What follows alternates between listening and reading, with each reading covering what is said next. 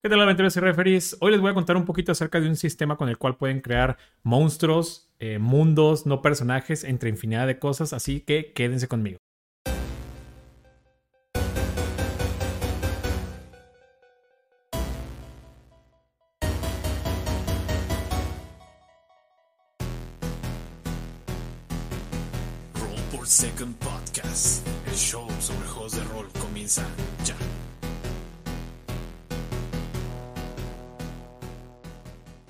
Bienvenidos a otro episodio de su podcast Roll por Second. Yo soy Ibri Morales, dueño y host de esta hermosa plataforma donde platicamos acerca de todas las cosas, juegos de rol, especialmente independientes y de vieja escuela. Vamos a empezar como es costumbre eh, diciendo lo usual. Este episodio tardó un poquito más en llegar debido a que he estado súper, súper ocupado con cuestiones de un montón de cosas de juegos de rol y de rol por Second, la plataforma en general. Todo este mes pasado prácticamente no tuvimos episodio debido a que estuve por ahí realizando varios proyectos y completando sobre todo varios proyectos en los cuales había estado trabajando desde hace un buen de tiempo. Eh, creo que esta es la cuestión ideal para comenzar directamente con la sección de la esquina de la mesa, donde yo les platico que sucede un poquito de mi lado de la mesa en cuestiones de juegos de rol en mi vida y donde ustedes también pueden contar qué está sucediendo en su vida sobre juegos de rol en su lado de la esquina mediante un mensaje por ahí en redes sociales o dejando por ahí un comentario en el blog como gusten. Yo voy a estar súper contento de escucharos. Incluso ya tengo tiempo que quiero agregar como que esta funcionalidad de poder tener mensajes en vivo durante el show. Bueno, no en vivo, pero más bien como que me puedan tirar un mensaje de, de audio y yo lo pueda reproducir durante el show. Ok, primero primero que nada, entonces, esquina de la mesa, tenemos por ahí que eh, se completó el mes pasado por allí la CobolCon, la cual es básicamente una eh, nueva convención o nueva, mm, digamos, evento de jornadas en vivo de juegos de rol que estoy pues realizando en conjunto junto con The Dead Die Club. Es un esfuerzo en conjunto de ambos movimientos para poder llevar a dar a conocer más juegos independientes y para que regresen las jornadas presenciales en la ciudad, lo cual está súper, súper genial. Esta pasada CobolCon tuvimos por ahí invitados de lujos como Braimar, estuvo por ahí Destiny Dice, estuvo Potionless, Andamos Arcanos, Tirando Roll, entre un montón de gente que apoyó básicamente toda la escena, ¿no? Toda la escena de la ciudad apoyó por allí a el evento, lo cual fue genial. Me dio muchísimo gusto ver a un montón de gente por ahí jugando un montón de cosas diferentes, padres y nuevas, lo cual se me hace que está excelente. Entonces, súper contento. Pero eh, si están escuchando este episodio que prácticamente tiene que salir hoy, lunes 5 de diciembre, eh, prácticamente ya tenemos nueva fecha anunciada para la Cobolcon, la cual básicamente va a ser el próximo 18 de diciembre. Así que si están en Guadalajara, Jalisco, México, no olviden darse la vuelta al evento. Me encantaría verlos allí. Pasen a saludar, a contarme qué es lo que está pasando de su lado de la esquina de la mesa, justamente lo que estamos mencionando ahorita. Y eh, no solo eso, también tengo por ahí una entrada de blog. Pueden ir directamente al blog de Roll por Second. Ya saben que es rollporsecond.wordpress.com. Y allí van a poder encontrar una entrada de blog donde tengo un montón de datos relacionados con la CobolCon pasada, desde entrevistas, fotografías, videos, un live stream que hizo por allí en Instagram tirando rol, entre todo lo relacionado con lo que fue, lo que fue básicamente el lanzamiento de este evento llamado CobolCon. Eh, aparte de esto, eh, tenemos también por allí algunos proyectos que estoy completando con la esquina del rol, al buen Mario que le mando un saludote. Estamos por ahí completando algunas cosas muy, muy, muy interesantes. Eh, algunas puedo hablar, algunas otras no. De lo que sí les puedo contar es de la versión de eh, Primal Quest en español, la cual está realizando por allí Colmena de Papel en colaboración con la esquina del rol y un servidor. en, este caso, en este caso digo la esquina del rol y yo escribimos de manera conjunta eh, una aventura, la cual va a ser para Primal Quest, con una temática súper cool, que por ahí ya se está revelando un poco de pedazos, pero al final de cuentas vamos a formar parte de este Everkami, donde va a, va a estar lanzando la versión en español de Primal Quest junto con una aventura en conjunto con la esquina del rol y Roll por Second con una temática excelente. Ya quiero poder platicarles más y que lo vean, pero esto prácticamente ya se está concretando, entonces muy pronto les voy a poder dar más detalles de esta colaboración y estoy súper contento de haber escrito para una editorial española. Creo que eso ya es algo que no sé si había mencionado por ahí en redes pero es algo que me tiene súper contento y que creo que, va a dar para más cosas y más proyectos y va a abrir la puerta para más gente en cuestiones de escritura y producción de juegos de rol. Entonces tenemos eso.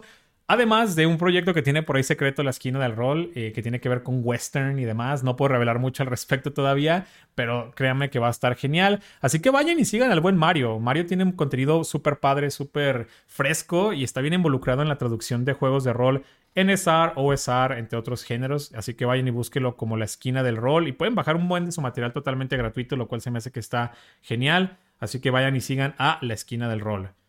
¿Qué más tenemos por allí? Bueno, también tenemos por allí que eh, también este mes pasado, aunque no tuvimos podcast, estuve haciendo, aparte de escribir y aparte de realizar eventos, también estuve por allí eh, generando contenido con algunos amigos, los cuales estoy bastante contento de haber participado con ellos. Primero que nada, tenemos Arcadia Libre. Hay un podcast, un episodio de podcast breve, pero eh, bastante grato y divertido que tuvimos por allí con Arcadia Libre, este podcast sobre juegos de rol que pueden encontrar en línea. Igual voy a dejar enlaces justamente en la entrada de blog donde pongo siempre el episodio para que lo chequen. Esto ya lo saben. Links en el blog. Eh, tuve por ahí un episodio con ellos donde estuvimos hablando de Exhume y de los juegos OSR. De hecho, nos acompañó también Hugo de The Dead Eye Club. Ya saben quién es Hugo, está seguido por aquí. Entonces, está bastante, eh, está bastante interesante para que vayan y lo puedan checar. También tuve por allí una charla en Carnaval Rolero. Uf, tuvimos el Carnaval Rolero, ¿cierto?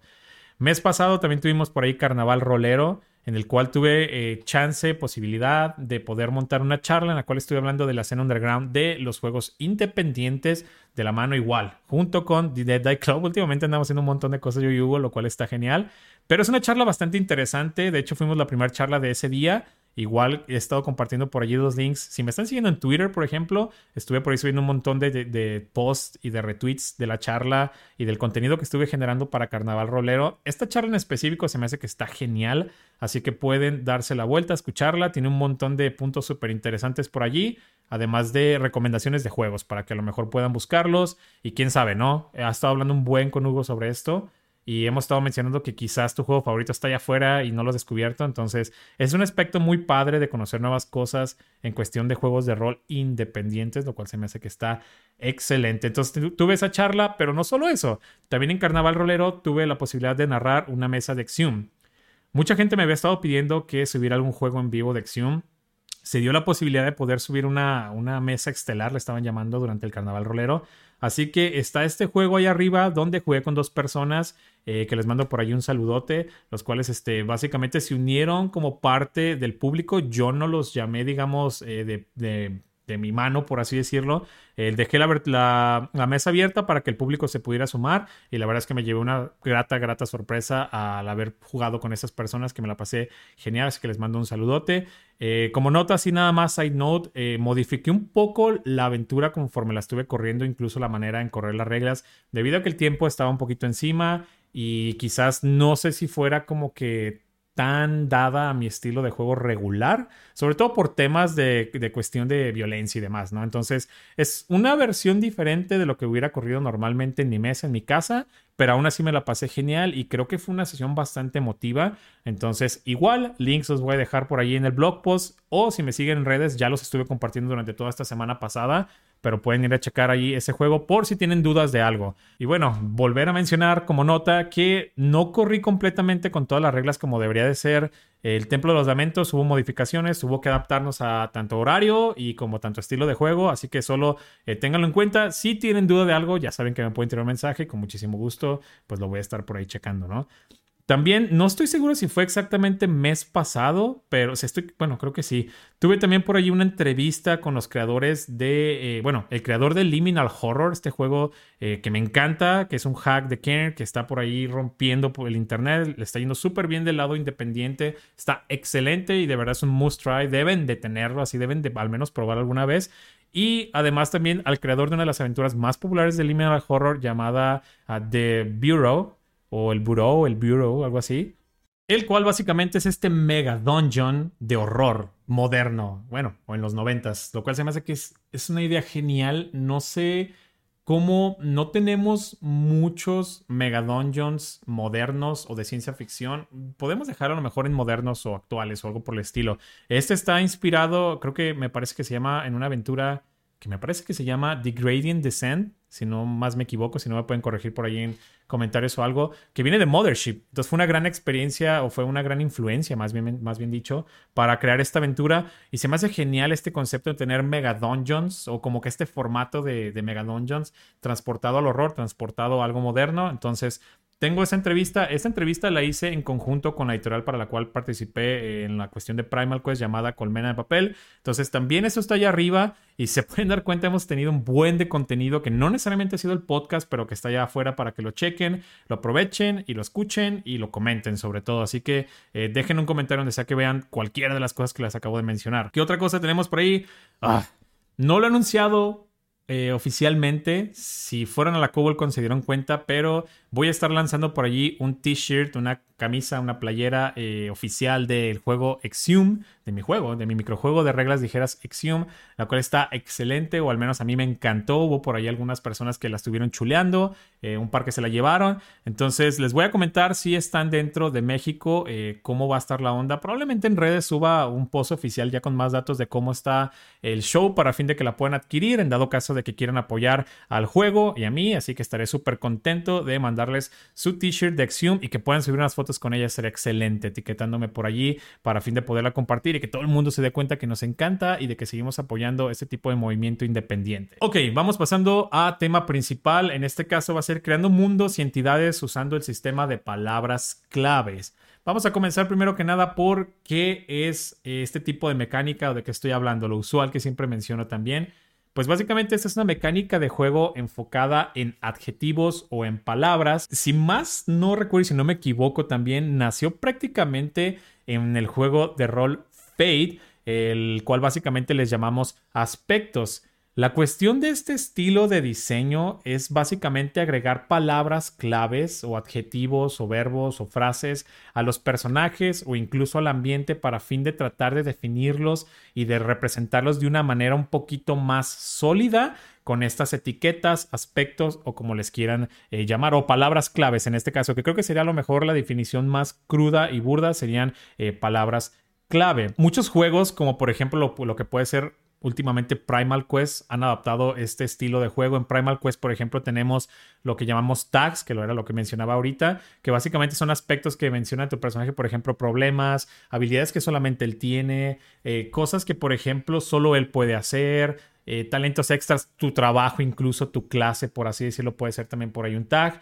Y también tenemos, por ejemplo, en UBG o en el Ultraviolet Grasslands, una versión un poquito más rebajada de este tipo de mecánica, pero siendo utilizada para fin de crear, eh, para hacer esta colaboración de mundo creativa, ¿no? Por ejemplo, descubres un monstruo, dime un detalle de él. Yo podría decir que, por ejemplo, el tajo, el aspecto podrían ser, ah, ok, es enorme y es eh, cromático, ¿no? Tiene colores como cromáticos o cromos o algo así. Eso puede ser como que los tags o como que los aspectos que yo estoy agregando básicamente a ese monstruo. También por ahí está Fallen RPG o Fallen, el, el juego de rol, donde también tenemos, y aquí creo que se llaman tal cual aspectos, que básicamente son estas etiquetas que agregas cuando te sucedió algo durante el juego. ¿Para qué? Para representar, pues, cómo te afecta o cómo te marca las diferentes experiencias que estás teniendo por allí en el juego. Entonces, si se dan cuenta, su función básicamente es darle eh, una especie de palabra o frase relacionada con cuestiones de juego o cuestiones físicas del personaje, ¿no? ¿Para qué sirve o cómo se usa durante un juego, durante estos sistemas? Normalmente usualmente la función es darle un beneficio en base al aspecto o al tag, ¿no? ¿Qué tal si decimos que yo soy cromático o algo por el estilo y a lo mejor me quiero confundir, no sé, en el agua? Y es a lo mejor un, ejemplo muy burdo que se me viene así a la mente, pero quizás esto te puede dar un beneficio o no. Es decir, el tag o el aspecto o la palabra clave, que es como probablemente lo voy a seguir mencionando de aquí en adelante durante el episodio, básicamente lo que te está diciendo es que este tag o este, esta palabra clave te está dando un beneficio o te está dando una penalidad. Entonces se puede utilizar de ambas maneras, ¿no? Y esto lo que hace es que básicamente el juego se vuelva un poquito más real en ciertos aspectos, y, pero sobre todo que, estas tags o que estos keywords tengan un aspecto en el mundo físico, por así decirlo, ¿no? Entonces esto puede ser el beneficio de que eres muy bueno o que se puede relacionar a lo mejor a tu trasfondo, ¿no? Y que, ok, es que yo soy cazador, probablemente soy más bueno haciendo esto.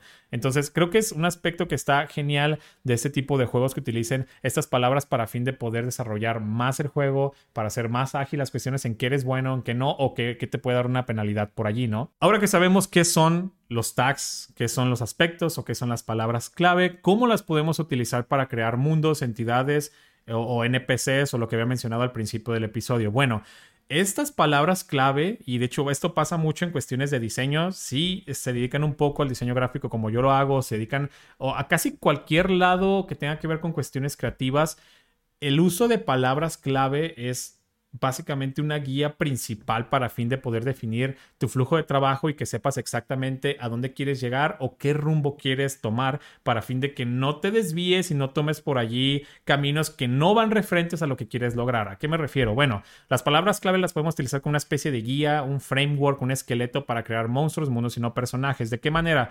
Bueno, si a lo mejor yo quisiera crear por ahí un monstruo que fuera radiactivo, esa podría, podría ser nuestra primera palabra clave y que a la vez también eh, tuviera que ver con sangriento, porque me gustan los vampiros y está genial, y que a lo mejor fuera alado. Estas tres palabras, si yo las menciono, yo ya tengo un concepto a lo mejor personal en base al destilado de experiencias y cosas que yo sé. Y probablemente tú que me estás escuchando también tienes ya una imagen muy clara de lo que podría ser un monstruo radiactivo, sangriento y alado.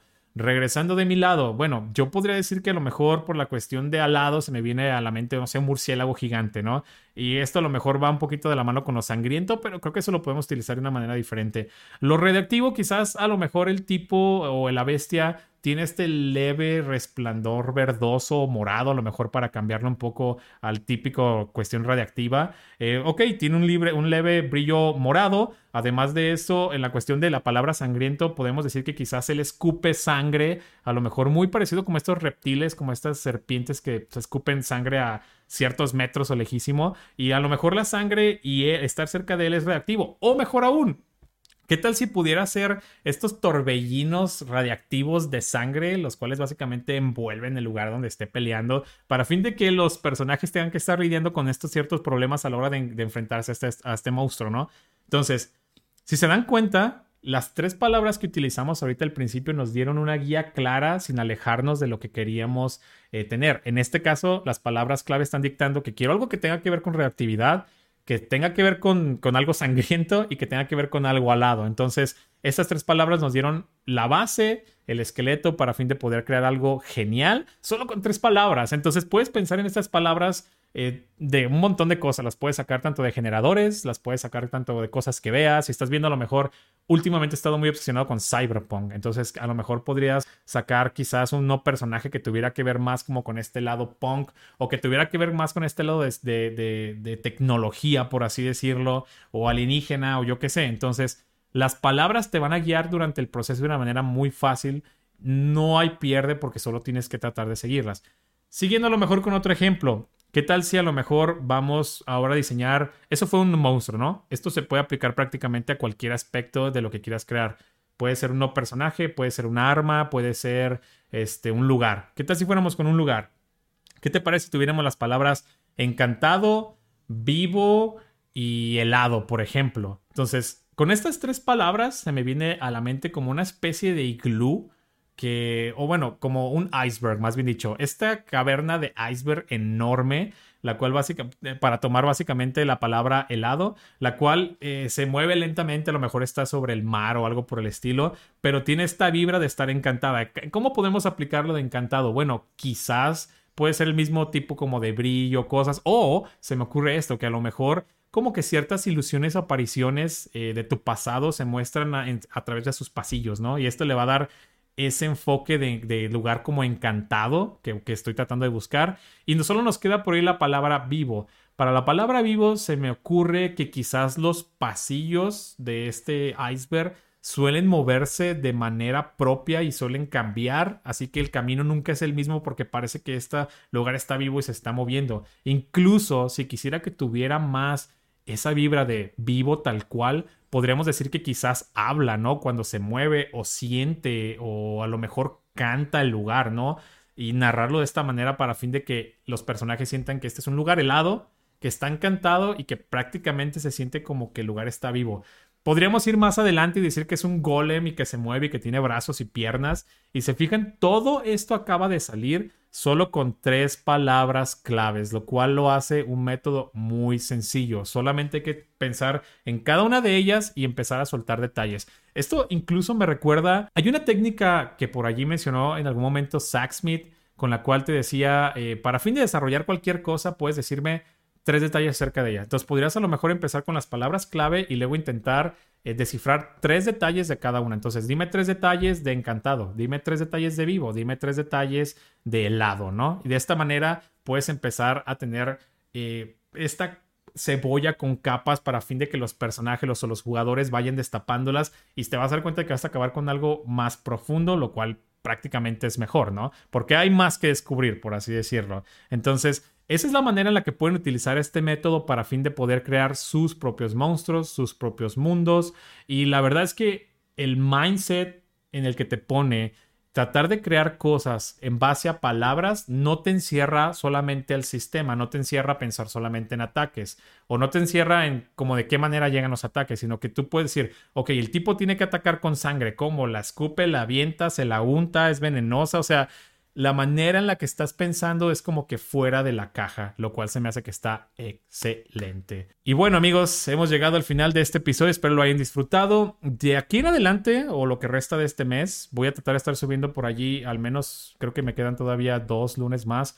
La idea ahorita es tratar de poner un poquito más de orden y de horario a las cuestiones del podcast. Voy a tratar de subir episodios más esporádicamente, eh, más, más bien dicho, más constantemente y lo que trato de hacer es que probablemente los lunes vayan a ser lunes de podcast para que lo vayan esperando. Trataré de, mantenerme dentro del horario que tengo que estar siguiendo por allí, aunque es un poquito difícil con tantos proyectos encima y debido a que solamente soy yo el que mueve todo roll por second, pero intentaré de mantenerme los lunes con podcast Miércoles quiero estar subiendo por ahí videos a Instagram, digo, Instagram, a YouTube, eh, de reviews y cositas para que también estén al pendiente. No olviden seguirme por ahí en redes sociales como arroba por second, además de visitar el blog para más información. El blog lo pueden encontrar como rollporsecond.wordpress.com. Pueden dejarme comentarios. Si les gustó el episodio, no olviden suscribirse, seguirme donde sea que estén viendo esto o escuchándolo debido a que el podcast llega pues prácticamente a la mayor parte de las plataformas de podcasting. El lugar principal yo diría que es YouTube, pero no importa si lo escuchan en Spotify donde sea, denle seguir al podcast, dejen por ahí un like, compártanlo, eh, si a lo mejor este le puede servir a su máster o a alguien, compartan el episodio, ya que entre más gente llegue, pues más apoyan por allí al canal. Yo soy Irving Morales y los veo hasta el próximo episodio, ¿va? Bye bye.